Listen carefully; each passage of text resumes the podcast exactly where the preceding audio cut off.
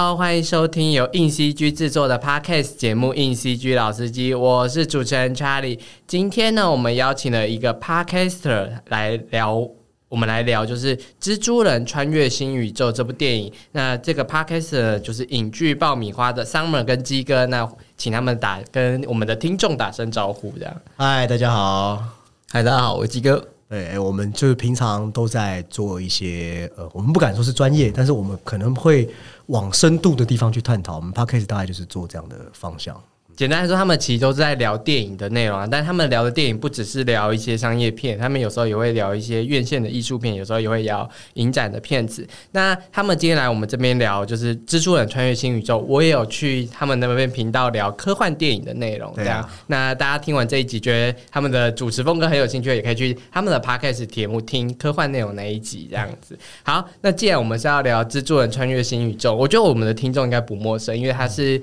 最近很夯的动画片子啊，也是最近难得没有赔钱的片子。现在超英电影都很危险，因为这个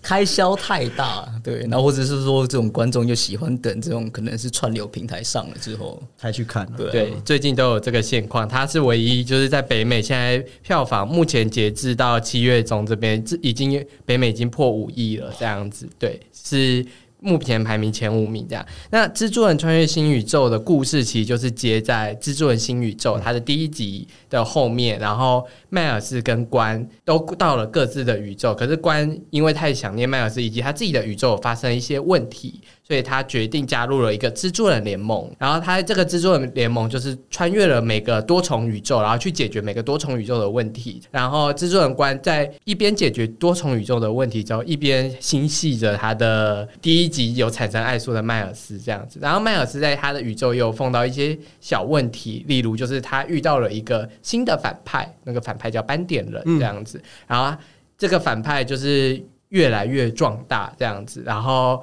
随着就是这个蜘蛛联盟的加入之后，迈尔斯很快的发现到自己有一些不太一样，跟其他蜘蛛人不太一样的东西，然后这个东西他自己要去破解，但也危会危及到全部的多重宇宙的危机这样子。这个故事其实就是针对第一集的内容所延伸下来的嘛。那先请桑姆跟基哥分享一下，就是因为这部动画片已经是蛮长的，有一百四十分钟，是比各个动画电影还要长。因为动画电影基基础都是两个小时。那你觉得就是这一部片？你的你自己怎么看这部片？这样，我先讲好了。呃，我先包后扁，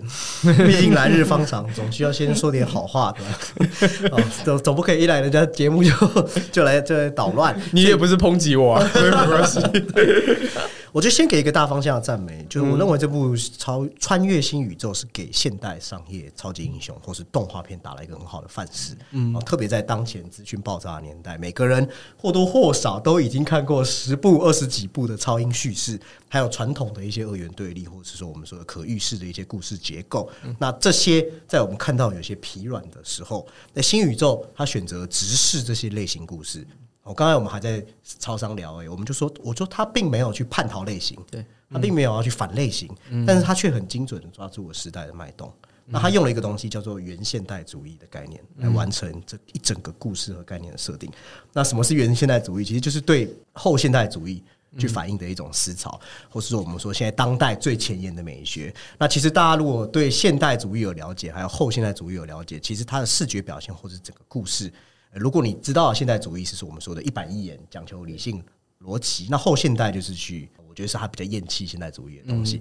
但是原现代不一样，原现代它没有像这两者要这么极端，它是一个。两者之间的一个全新的产物，对，全新就是它比较具有开，呃，应该算是开创性嘛。嗯嗯，如果宏观一点来讲，我觉得原现代就是它有很开明的天真、务实的理想、温和的狂热，它是可以用讽刺。这一次看新宇宙，应该大家有看到很多讽刺的桥段，但是它又可以很有诚意的回到制作的故事，它可以解构。哦，后现代是只解构，但是。原现代它还可以建构，所以它不会只是说只是一昧的要怎么样。所以原现代的故事，我觉得它的特点就是会有一种矛盾，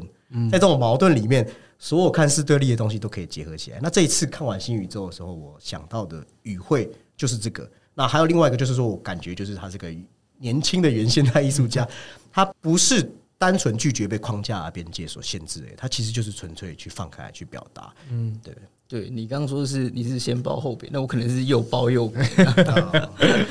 对啊，那当然他的这个风格或是美术，这个大家其实应该都有看过，都知道他非常的啊，应该是说爆炸、丰富、绚烂，就是你可以用各种这种形容词去这种赞美他。对啊，对啊，其实其实跟呃第一集比起来是呃，我觉得是有算是呃肉眼可见的这种成长，而且我觉得它有修饰掉一些就是。有一点会呃资讯过载的这一种，就是啊画面上资讯过载的问题啦。然后再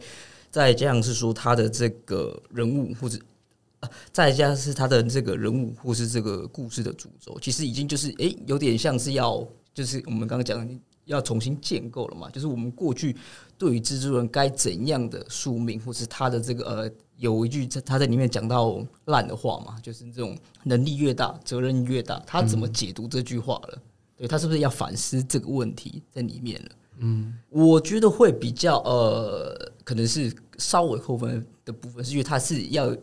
接着第三部嘛。嗯，但是就是我们用着，就是过往我们都会很常说，就是啊，朝鲜电影会有一个东西，就是我看了这一部，好像又不是那么完整，但是他就是又又给我这么大的一个这种时长这样子。那另外一个是说，就是。呃，就是我们大概可以觉得这一种呃，他的这种人物是故事的这种走向，好像又会走一个比较就是就是这一种传统框架嘛，或是这一种皆大欢喜，或是有一种这一种驯化式的感觉。不是你的猜测，对，我猜测，对。那希望他可以就是你知道打我一巴掌啊！但是讲到叙事，我认为他刚才讲到一个重点，就是说他刚才讲资讯过载这件事情，是我一直在想的，因为我觉得。我我看法可能跟大家比较不一样。我觉得新宇宙它的迷人之处其实是主角之外的背景板，就是它对于多元的输出，其实也还有我们说真正字面上意义上的仲裁浓墨那种感官刺激。那故事当然也是尽量去迎合这样的特性。那故事上有没有做的像视觉这么棒？我觉得没有到神作这么夸张的赞誉了。但整体方向，它还是回到我前面讲的，它其实并没有要诉求说我一定要和常规英雄叙事相悖，它没有。他也没有一定说要做到反英雄叙事，但他的故事还是像你讲，他是循着常见手法去打磨情感。那另一方面又在反对宿命论，另一方面又是又提醒你说，诶，一方面告诉你多元宇宙很棒，但一方面又告诉你，其实多元宇宙也很危险。你抓住你手上的现实，其实比你比你去想象中的那些事情来的更更重要。嗯，那呃，我觉得如果说第一步问的是谁能成为英雄，那这一步问的就是英雄主义是如何定义的？那为什么每个英雄故事都一定要长一样呢？其实导演呃，他做了一些我们刚才讲的，就是包含超级英雄电影都倾向认为说一定要通过悲剧才能诞生英雄主义，但是他这一次主创团队其实是用他比较自由的思考来带大家去思考这种呃后现代和现代价值两者之间摇摆产生的一种想法。对，那我觉得。他在蜘蛛文中表达这种代际情感，还有这种情感，在最近的原现代电影中都可以找到。比如《妈的多重宇宙》就是一个很好的例子。对，在这些电影中，我们看到互联网、社群网络的扩张，还有一些呃，人促使我们要重新去思考我们人生活在现代社会。嗯嗯嗯，理解这样子。我自己是觉得，就是因为多重宇宙是最近比较夯的题材嘛。其实，在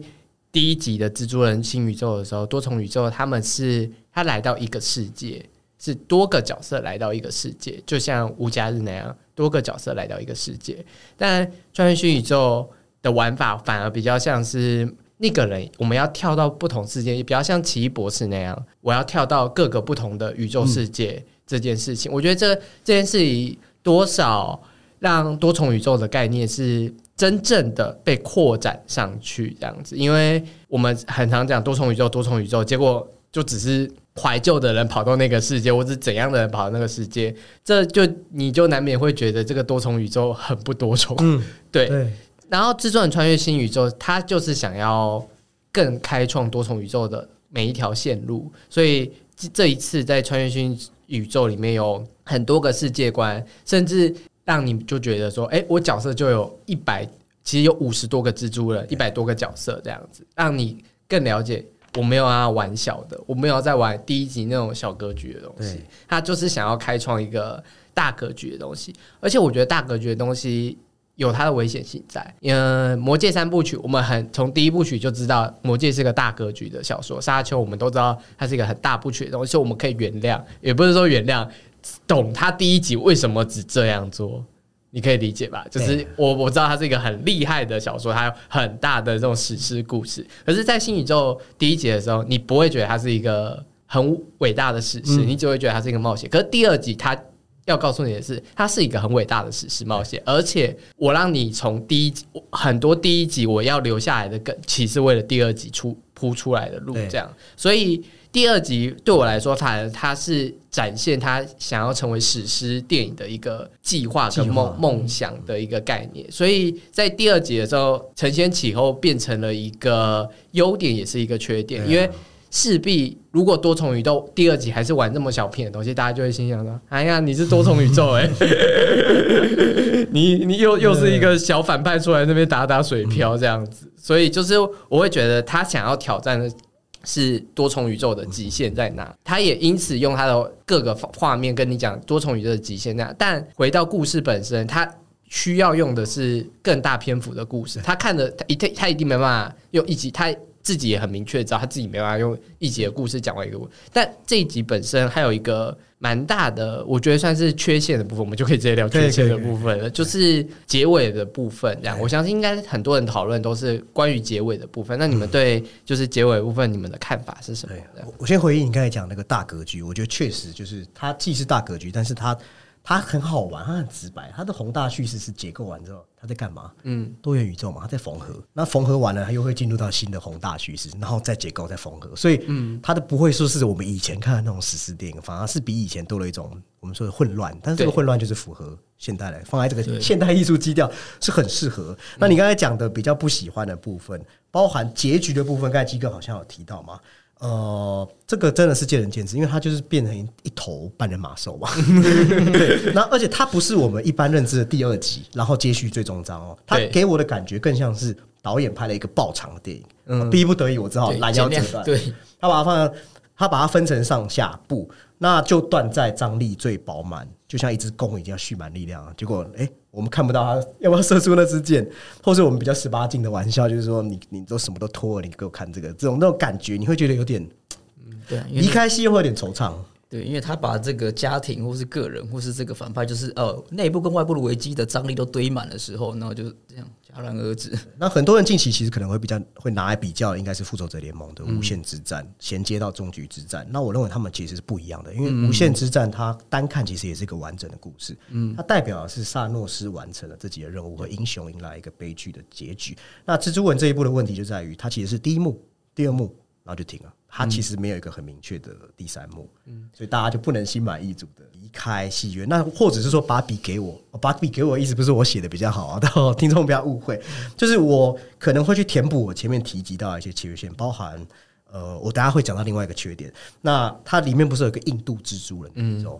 对，这个是可以爆雷嘛？可以，可以，可以，这当然可以爆雷。我们我 要聊一部电影。对，那其实整部电影的一些逻辑，就是他一回告诉你。迈尔斯的举动很危险，他一方面要告诉你，没有，我们也可以修补印度宇宙的危机，印度宇宙还不会毁掉。然后这这点我会觉得，呃，我会觉得那到底有多严重，我感觉不到。所以我觉得，如果他要做一个很棒的结尾，可以是，呃，就是第二幕断在，呃，第二集断在印度宇宙毁真的毁灭。因为我有发现，印度宇宙好像他没有，就是他没有牺牲诶。就是麦尔斯知道说，他们有那个至亲的宿命在，这个行为真的有这个可怕的后果。那他是不是要不要救爸爸，又会变成一个第三集他要怎么去处理的一个难题？当然，这个是因人而异的版本啦。那回到我刚才讲了，我觉得他的故事就是我比较不喜欢的，可能还是我其实我不冒，我不会感冒类型公式这件事情，这些都没有问题。我比较感冒是他真的有一些稍微低龄。的桥段跟逻辑，嗯，比如说我刚才讲的那个事情，或是整个蜘蛛人联盟从构成到策略再到领导人二零九九，你会不会觉得他们都很不缜密、不抽象？他们很像纯粹为了服务叙事的工具人，甚至是呃，甚至是那些蜘蛛人没有自主的意识，对，他们就是跟随领袖，然后甚至是官也有一点就是就是降智降智，对他有一点像工具人。最好笑就是当你们大费周章告知迈尔斯来龙去脉的时候，你大可以省略的说把他打发走，他回到自己宇宙，他不就会在他身上的事就正常发生吗？你懂我意思吧？嗯。然后你还自己跟他讲，就是我会觉得这种事情，这可能我有点太挑剔，但是我就觉得，包含我刚才讲的那个印度宇宙，呃，你不是说很严重吗？然后你后来二零九九就说，哦，好还好，我们我们是专业的，我们可以去修补这个印度宇宙。那你为什么不让他去救他爸爸？对，这有点像是设定上的不精确。对对对对对对对。嗯，但是我我觉得唯独你说的降资问题，我觉得还是要赞美主创团队。主创团队每次回到 Miles，唯独就 Miles，我认为他对他人物弧线性情是很在线的，对对，是完全在线的。嗯，对。我自己会觉得，在这部戏的里面，关是最可惜的角色，因为第二集的一开始是由他开头，是我们先看到他的视角，然后。第二集的快要接近结尾的时候，他也确实由他想要，就是他他回到他宇宙，有回到开头本来所说的问题这样子，所以他就是第二集明显很想让关成为这个世界的主角，对双主角，对双主角。可是我会觉得关的，你刚刚讲关弱这个问题，我觉得关比较像是不被。认可为主角的主角，有 有有，可以可以，就是关的成长曲线被线索在他跟 Max 的互动上，没他没有跟其他人互动，他的亲情线是很奇怪的，呃呃呃呃呃，圆满他的线这这条线这件事，在创意跟在他的情感表达上是很有力道。我说情感表达是他的美术带给他。这个情感的合理性，我觉得那个前面跟后面的剧情是必要的，就是这个剧情跟爸爸和解这个剧情必要，跟前面跟爸爸自己破碎这些。可是他在踏上这个和解亲情旅程的时候，他明明遇到了这么多人，可以给他一个父亲的影子，或者给他一些成长的转变的时候，他这个剧本却只让他依靠 Miles 这个角色给他的成长。我就觉得他，因为迈尔斯在第一集的成长是不是只是关给他的成长，而是像那个呃胖子，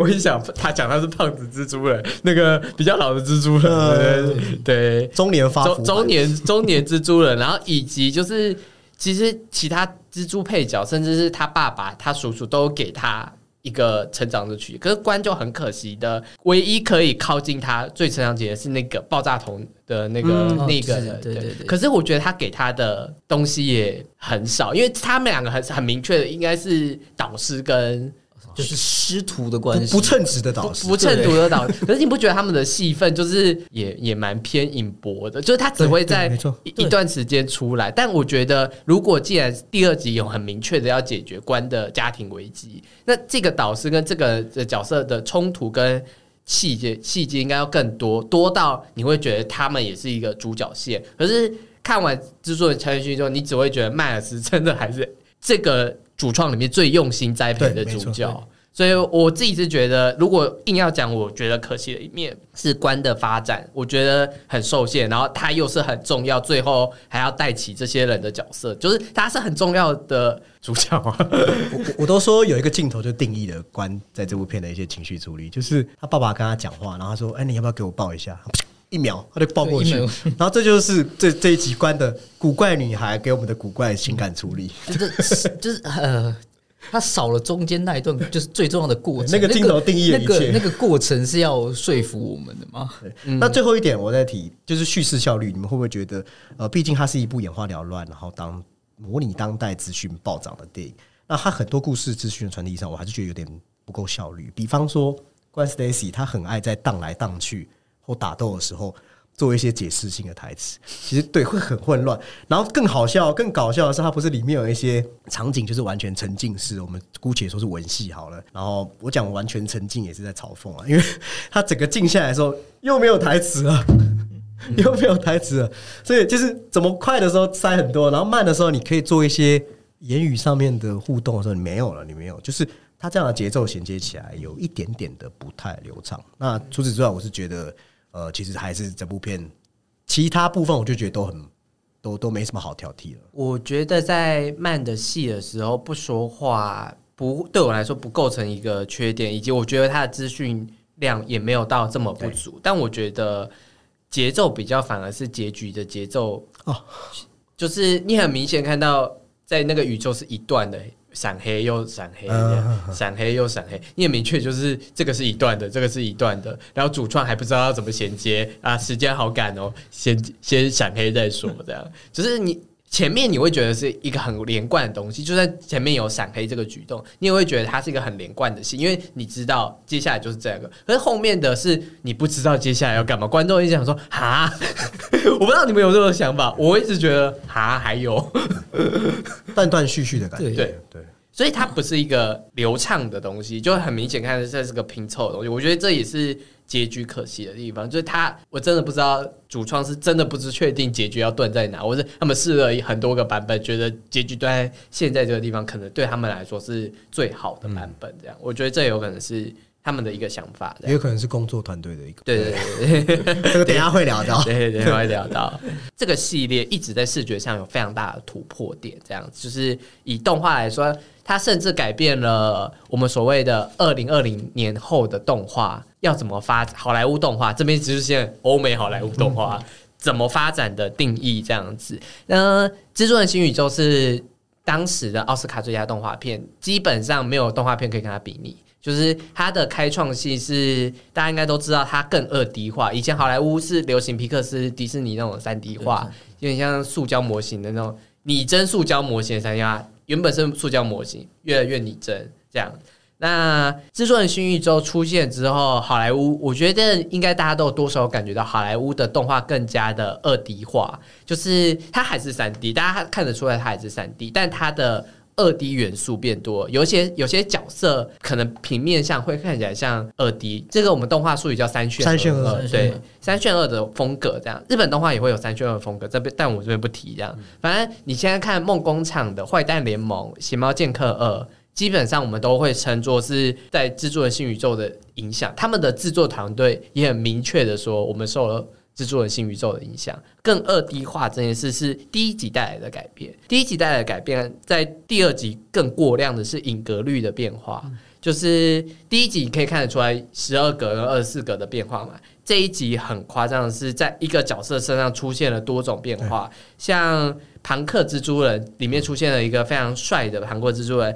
他的不同角色部位都是不同的影格，然后制作公司就用了新的技术，把他们不同影格可以串在一起，变成一个有趣的动画。它这个它本身的视觉也是走那个年代的庞克视觉艺术的风格，拼贴剪纸对，概概念这这样子，然后搭配它的影格速率，它出现，你就会觉得它是不是故障它它的那个故障的效果很符合坦克艺术本身要带给别人的效果，所以在这个视觉上面，它把这个东西原本低级的优点玩得更疯狂了。然后我觉得第三个点就是大家比较会广为人，因为他要开创不同宇宙，然后他们的最大目标是不同多重宇宙都要有不同视觉风貌。所以如果我们定义制作的新宇宙是他们第一个想要的那种视觉风貌的话，第二集第一次看到的关的宇宙就又是一个新的风貌。我们姑且论它是水彩油画风格，它就是每一个场景都会看到它的颜色在改变，它的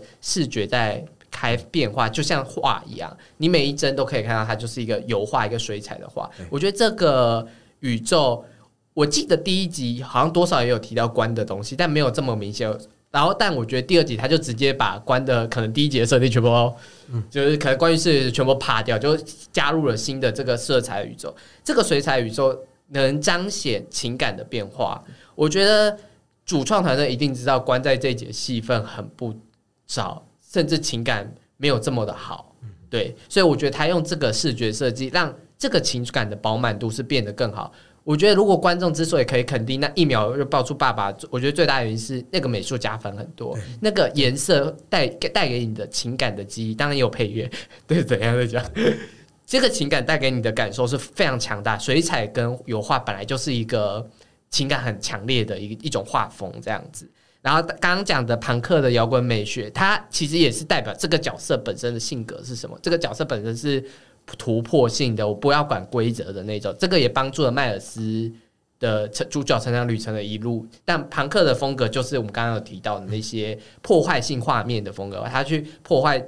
帧数之类的，然后去创造一个新画面。然后印度的那个印度版的纽约，那个很明亮，那个嗯就是很明亮的一个过程。然后那个科幻会有点像是，如果我们知道非洲未来主义的话，就是其实我们所谓的未来主义是可以有分很多个国家版，是因为文化不同。其实文化不同，你会造成你对这个国家未来主义的想象会有点不一样。像我们一般常见的赛博朋克未来主义，其实有点像是针对日本、针对香港香港那一区块的未来主义的想象，这样。但如果是换到印度，甚至换到台北，或者换到那个非洲，或者换到俄罗斯，其实他们都有各自的未来主瓦义对的的想象这样子。所以这一次其实是我觉得应该是第一次有影视把印度未来主义这件事搬上台。它以前比较像是在印度那边比较流行，或是比较地下流行的那种漫画会出现的东西这样子。这是他就把它搬来主流电影的台面上的。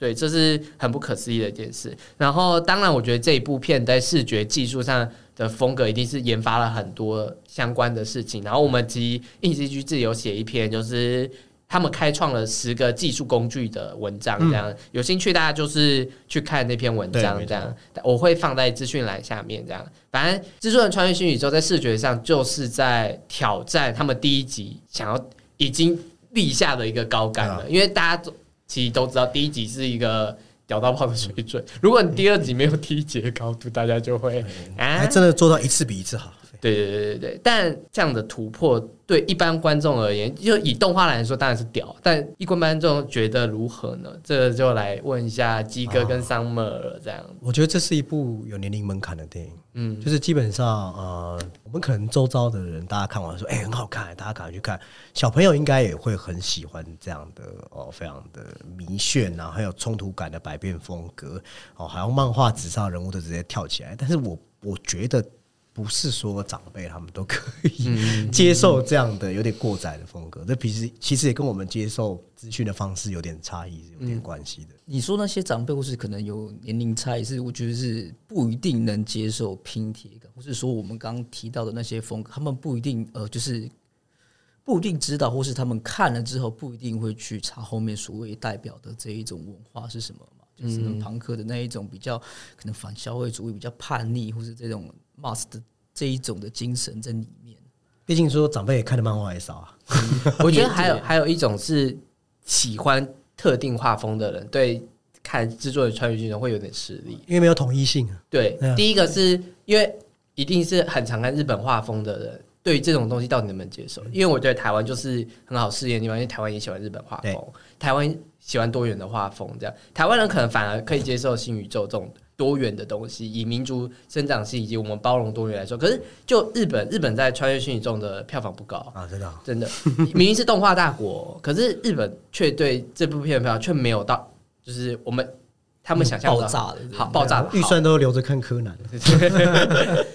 就是因为其实每个人对视觉画风还是有既定的一个想象跟要求，跟我习惯这种视觉，我不习惯你这么多元的话，我习惯日本像那种日本二 D 的那种画风。那既然已经有这种习惯，你很难去改变它。哦，我给你一个超酷炫的东西。我觉得有时候视觉习惯跟听觉习惯一样，你也能改变。你也给他一张很酷炫的专辑，他可能觉得啊，哦，好酷哦，我还是继续听我喜欢的。对习惯是很难被改变，所以这也是算是你越想要去突破一件事情，有些人就是跟应该也不是说跟不上，就是会反感，甚至就是会觉得，嗯、我干嘛要去看这种东西？其实也有发生在妈的多重宇宙身上，嗯应该你们周遭聊天也会发现这个现象。对对对对对对，就是这种越资讯越就是画面越叛离经叛道的东西，越容易就是反感的人也越多这样子，这也是他的挑战了。好，那我们聊完视觉呃之后，接下来就是。其实主角啊，跟宇宙观的设计，我们刚刚有聊到那些视觉色彩。那我想问一下，Summer 跟鸡哥最喜欢的角色跟世界观是什么？这样，其实刚刚你有讲到啊，但是我可以再补充一下，就我自己也特别喜欢关 Stacy 的宇宙，一方面就是水墨的方式去渲染他的情绪变化，但是他可能 emo 的时候颜色会更重一点，那他可能情绪怀念柔情的时候又会变得比较暖色系。但是后来我仔细看了，我发现它的色泽变化，其实动画组是没有打算完全要建立一套逻辑系统的。其实也正符合我们说的，悲未必一定是末日的色泽。悲有时候也可以是明亮的，悲伤对我们人生其实有时候也是会有注意的嘛。那怒也不一定要是暗色系，情绪是错综复杂。我觉得我喜欢它，是因为它也代表着关 Stacy 在人物复杂的处理关系上面。除了你刚刚讲到那个呃色彩的运用，我觉得他在那一种质地，他因为他有时候是用炫的啦，有时候是质地的，就是他的这一种流动方式其实是有改变的。嗯，那除此之外，我比较哎觉我觉得比较呃应该算是比较有让我惊艳，可能就是那个庞克庞克蜘蛛人啊，就是你刚刚有提到他所谓这个就是呃你有说到他这种比较像是吊针的这一种做法，还有说就是我手撕啊，对，还有手就是那种手撕剪报纸裁啊等等等之外，还有就是这个角色呢，他其实在里面，我觉得他也是像呃，他虽然琢磨的不多，但我觉得他跟 Miles 一样，他有就是呃跳脱所有的蜘蛛人都一定要有同一性这个问题。嗯，对，OK，这样。我自己也是很喜欢关斯代西，然后我自己觉得庞克另一个有趣的地方是，庞克的世界其实有稍微进去过一下子，可是我可以大家可以感受得到那个世界的对于对于人眼的伤害，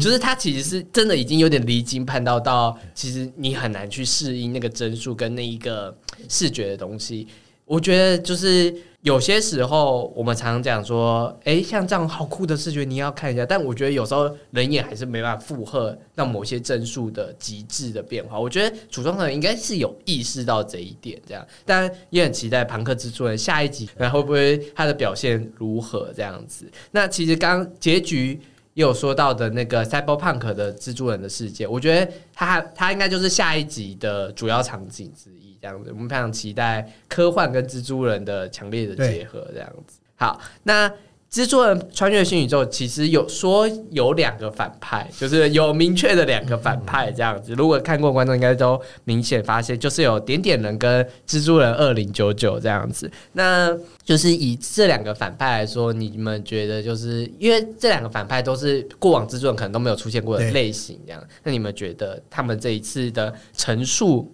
描述的方式是如何？这样，我觉得点点人，首先我我先曾经，我个人对美漫没有那么熟悉。我当然有去科普，我知道他好像也是从金霸王的角色身边一个人去改的角色。但是如果只是我从电影的角度来看，我觉得它是个隐喻吧。哦、其实隐喻就是说我刚才讲的嘛，它故事在告诉你，多元宇宙确实很精彩、很漂亮，只是你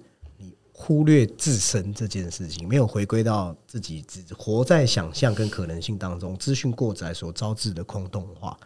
那我觉得他那些点点其实就有一种，当你资讯过载，你什么都想要，你什么都无法拿捏住一把尺的时候，其实这是一个空洞的一种隐喻。或者点点人是这样的隐喻。那二零九九这位仁兄，我就不要讲这么严肃了。我看他，我总觉得他有点情绪障碍，你知道吗我？觉得他好容易暴走。我也是打算讲他，就是啊，没有你但是当然了，我如果认真来说，呃，当然就像刚才 NCG 的查理讲的一样，就他比较到后面，他是这一部就第二集的反派的设置，可能点点人他是第三集反派的设置，因为很明显到后面故事的第二集，我们所谓讲的剧本的反派的概念，嗯，就是二零九九。那他其实也在讲，当今这个资讯的年代，我们是不是大家都在一个无神的国度？那无神的国度，他想要做什么事情？我觉得他想要成为一个至高者来决定每一个人的命运，这件事情其实是蛮蛮荒谬的一件事情。他有什么资格？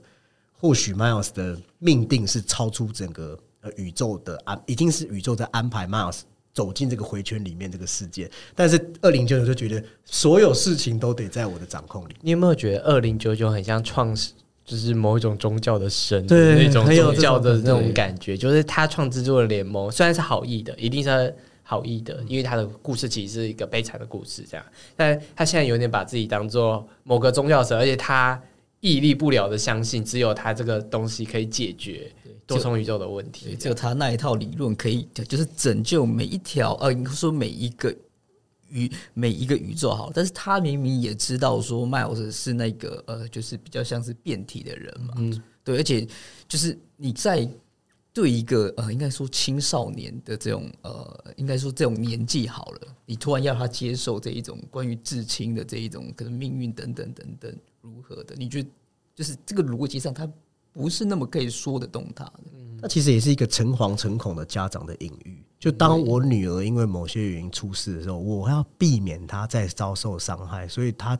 这个小朋友走的路都要在我的安排之上。他的行动，或是说他的这个，他里面很常怒吼，这是过于的这个悲愤了吧？其实那些情绪就是来于来源于他想要保护其他人了。我相信他的用意是好的啦。对啊对啊对啊。那我觉得点点人就是算第二，我觉得应该他他大显身手应该是第三集的啊、嗯没错对，但我觉得第二集他。出场的方式都就都蛮好笑，因为他是被当做就是免洗反派。我觉得自嘲免洗反派真的是蛮好笑蛮好笑笑的，对。也是一种解构。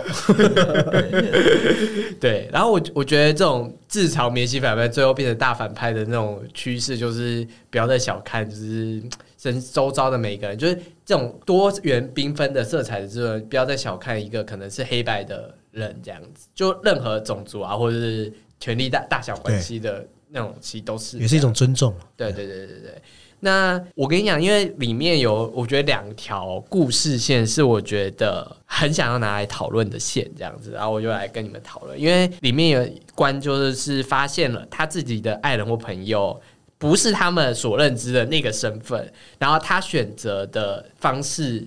在里面是没有这么的直接的告诉他这样子。那如果你你也有意识到，就是如果你就是关这个角色，你会选择告诉迈尔斯这件事情吗？不会，好人偏真的是不会，而且我觉得那个关就是一开始去找他这个行为就已经本身就有点压给，你知道吗？你那你会去找他吗？你会想他，你怎么那么不浪漫啊？对，没有我的浪漫主义不是建构在人与人之间的，是对自己的浪漫，所以我觉得这是，所以我不太能理解他就是本身这件事情。所以你从找他这件事，你就不太对，因为我觉得他有更多的方式可以留下一点讯息，有来过等等的之类的。你你会选择留下讯息，是不是？等等之类的，但是我可能也不会，就是真的告诉，就是关于他这个真的他的身份，故弄玄虚，就对。哦我觉得好人迫不得已的时候，本来就会说谎啊，这个是很合理的。那或者我讲的更生活化一点，任何有过伴侣关系的人都知道，有时一个小小的善意谎言，这种其实蛮重要，它可以改善分歧，可以使大家相处的更好。比方说，他煮的菜就不好吃，或是剪的头发就不好看，你要跟他讲真话吗？我可是我 要把伤害降到最低。我我我我我自己的话，我可能会选择跟他说，因为我也是个方法。也是个方法，因为我自己是觉得这个真实身份不像是煮不菜好不好吃那当然这件当然事情对对对，它蛮严重的。对，就是如果是恋人关系的话，我可能就是另外一半就是可能。哎，可能是个什么重病患者，或是之类的东西。这样，如果你的另一半不跟你讲他是个重病患者，你后来才发现这这件事，我觉得反而是伤害很大，或是对那个朋友来说，你好像就是对我我们明明共战过，我们明明有一一个东西过，你都还来找我了，可是你却说不出口这件事，我觉得对另外一方，其实对麦尔斯来说非常伤。然后我自己看完这部片之后，我自己是我自己的角色是一直都会跟朋友说实话的，所以我会选择去真的去说实话这件事，不论它会造成什么社会严重的后果，因为讲当你发现这这件事是你们必须要一起的，我已经觉得。我讲出来这件事，我是我们必须要承担，那我就去承担这样。我觉得，但是以关的人设来说，他好像就是属于想很多的那种类型，他应该都不会去讲。而且这件事他要在呃他们这个时间点或是这个事件下，是这个时间点要讲出来，不好开口了。对啊，开口他很多时间点都很奇妙的，就而且都有的人来打扰他们。没错对好，另外一个剧情是，如果你是迈尔斯哦，然后你发现就是关隐瞒你那个事情这样子，那你会怎么去做选择？而且你还是被在一个就是四面为敌的身份揭开这样子。我会蛮生气的、啊，因为嗯，我觉得其实真正的生气点，如果只是关的那件事情，那还可以去试图理解，因为你有为我好的成分在。但我觉得马尔斯真正生气的点是，每个人都教他要怎么做，就这个是真正会让他觉得你自己也会生气吗？会啊，我会觉得很生气啊。你刚刚说他那个他那个感觉多呃比较来自于背叛吧，嗯，但是我如果是说呃亲近的朋友这样的话，我就可能他们可能会有某一点怎么讲说，就是他们有他们的立场考量啦，可能也是真的是有呃考量到我的一些感受等等的。OK，反正你们都是会生气的这样，然后你更生气，大家都想要叫你怎么做教我怎么做。对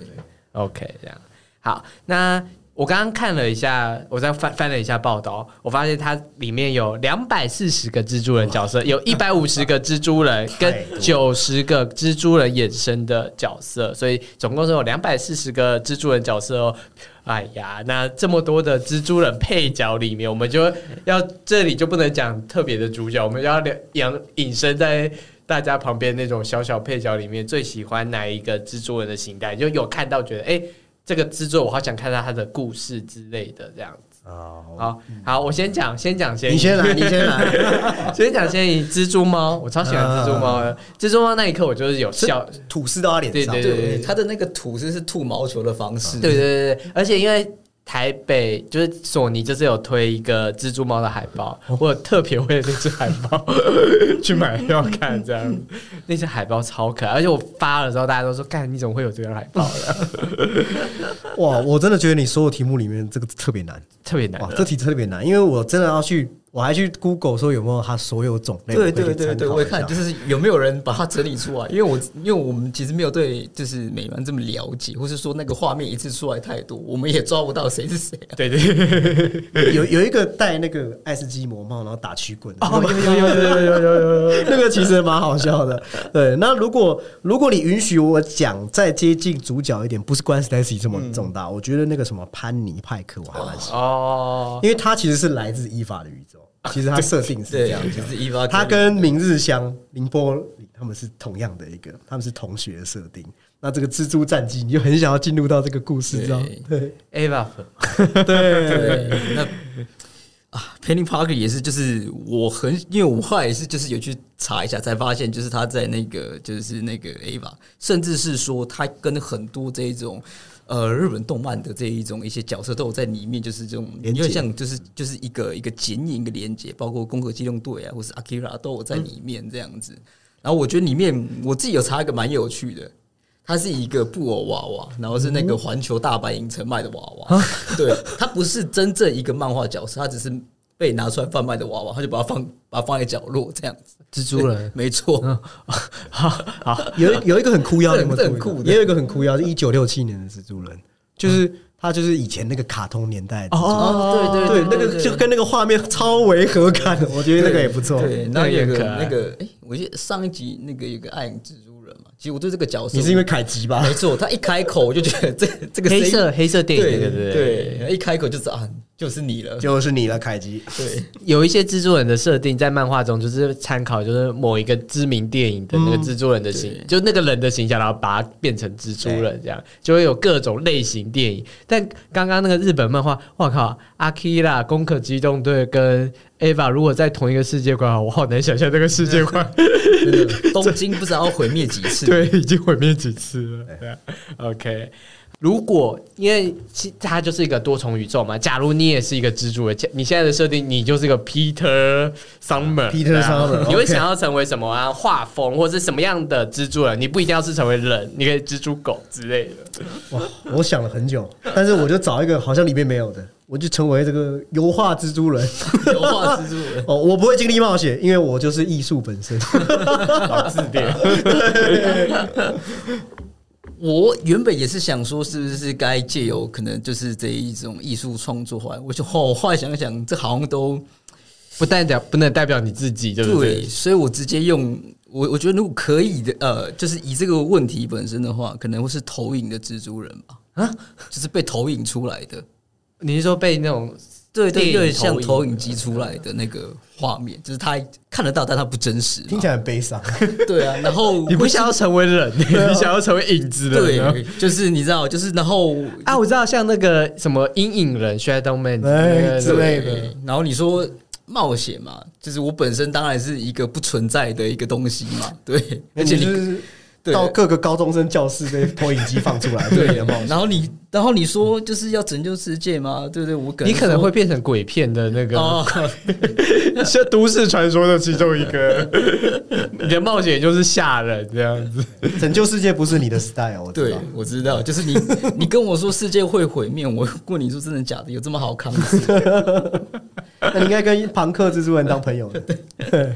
我自己的话会蛮想要当蜘蛛海豹的，就是小海豹，然后变成蜘蛛人这样。哎，那我们三个就是你贴在墙上，然后我是油画嘛，你就那边头找个角落放啦。没有啊，我我并且我可以墙面、天花板、地板啊，或者隔壁大楼都可以。因为因为我看蜘蛛人都是在天空上当，我好像还没有看到在水里游的蜘蛛人。哎，真的。对，我现在想要成为在水里游，然后有时候发懒惰的鱼人蜘蛛人。对对，就是下在水里的小美人鱼蜘蛛人。可以对，好跨太多了。好，最后我们来聊一下，就是其实蜘蛛人穿越新宇宙有一个比较最近蛮大的幕后风波，这样它发生在电影公司里面，就是主创其中一位编剧，他应该是主主创或制作人的身份，他叫菲尔洛德，然后他有被几个动画师说他很喜欢修改剧本这样子，然后他一直修改剧本，然后那些动画师就很崩溃，因为你一修改的剧本 layout 什么什么什么什么 layout 动画角色呃场。那个角色动画模拟爆炸特效都要重做，这样，所以这对动画制作来说很伤。如果实拍的话，就像你实拍，你想要改剧本，你已经你要想象你都拍完了，你才在改剧本，你就等于要再补拍一次。每其实动画就是只要改剧本，你就像等于你要再补拍一次的概念，这样。所以这算是引起了蛮多争议。然后最大的争议是，那个动画师加码爆料说，现在根本都还没有完成。第三集的大概十趴吧，听说好像可能会赶不上预定的上，应该会延期。预定是明年吗？三月。第第二集做了五年，动画我我去看了一下，他们说他们动画制作大概是做了两三年这样，然后有两三年就是做前期的场景啊之类的，都反正整体动画制作是五年，然后大概有两三年是很密集的加班的那种东西，这样，然后第三集现在才十趴。其实这整个事情的概念是这样，我稍微有去科普一下。他菲尔洛德他的做事风格，他好像他就是像你讲，他是找一群有他工作人员形容说，他是像找一群建筑工人来盖房子。哦，那你没有蓝图，你就叫他们开始砌砖头，哦，放进木头，哦，摆进窗子，立好鹰架，就他才说没有。把这些都打掉哦，那加上我们之前知道的，像迪士尼的那些呃漫威的，他们有那些，他们好像是请你做 A、B、C 版本，那你要用 A 的话，那我 B、C 可能钱还不会给你，那动画师当然就会被送啊。那再来，其实费尔洛德洛大家对他熟知的话，包括很好做过像乐高玩电影系列，那他另外一个比较，就他跟他的搭档就是那个克里斯多夫两个人，他们有一个比较。我觉得算是业界的事情，就是他们也被星际团队、星际大战团队有踢出去，嗯，所以，我我当然会去设想说，是不是因为他的一些对处理事情的风格没有，就是没有蓝图，是没有一个创意发想，就直接先发包这样子，嗯。但因为我们是局外人啊，所以我们真的，因为我们又很想要看到很好作品，但你又知道一部这样的作品是投入他们许多的时间、能量和压力哦。比方说，我听说他们这次的蜘蛛。人的这个这部动画，光四秒的时间，可能就要耗费他们艺术家一周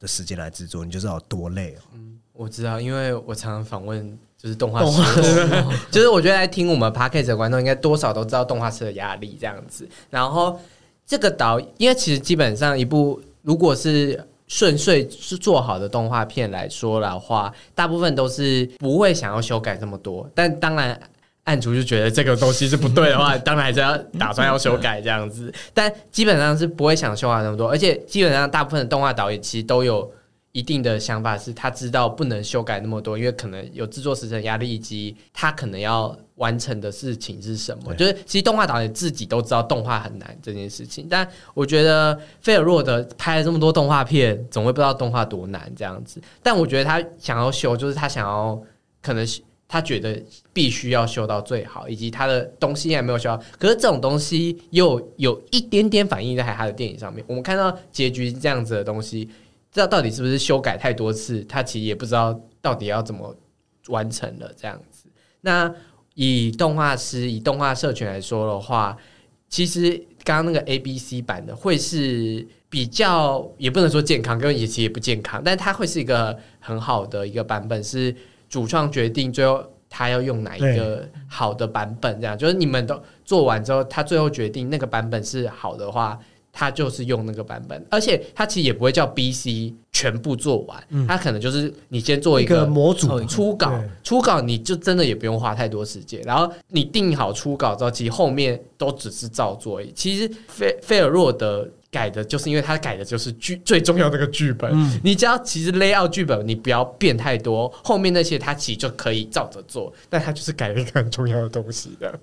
对，他是改到太重要的东西了就。每次都要砍掉重来。对啊，哎、你想想看，我不要那个，我就跟你讲说，哦，我不要就是关的那场戏，你已经做到一半了。我说，哦，我要加一场，就是他们和解了，或者他们那些那真的是全部重画。对啊，你就是重拍，你等于真的失败，你就是还要重拍一场戏给他这样子。动画师真的都这样太辛苦了，对对对对，所以大家保护爱护好身边有动画师的朋友，都是用肝来换的。对，都是肝来换的，记得请他吃饭对。然后索尼的蜘蜘蛛人目前我们预估就是他新闻稿是写一千多位就是创作者嘛，就是团队有一千多，我觉得这不算多，但能不能屌打造这么屌的作品，我觉得一部分还是蓝图一开始的那个蜘蛛人新宇宙的蓝图规划的很好，就是他想要做不一样的视觉，所以这些后面的团队被迫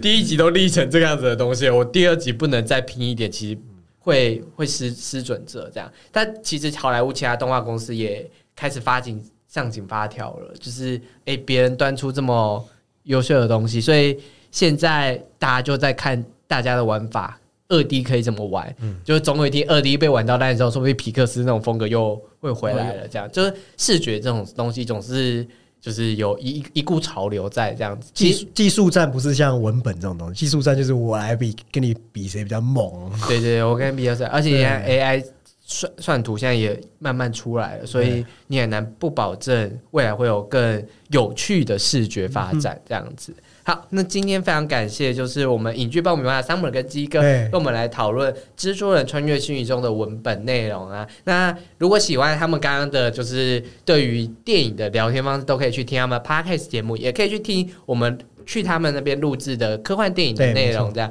那大家也可以来购买，就是我们硬 CG 第五十五期全新一期的杂志。我们这期杂志就是科幻特辑。这一期杂志呢，有收录《蜘蛛人穿越新宇宙》这一部的台湾艺术家的专访，然后也有一些科幻载具啊、科幻场景的制作内容。是如果你就是非常喜欢科幻这种超现实元素的话，一定要收录的一本杂志哦。这里就是由硬 CG 制作的 Podcast 硬 CG 老司机，我是主持人 Charlie，我们下次见哦，拜拜，拜拜。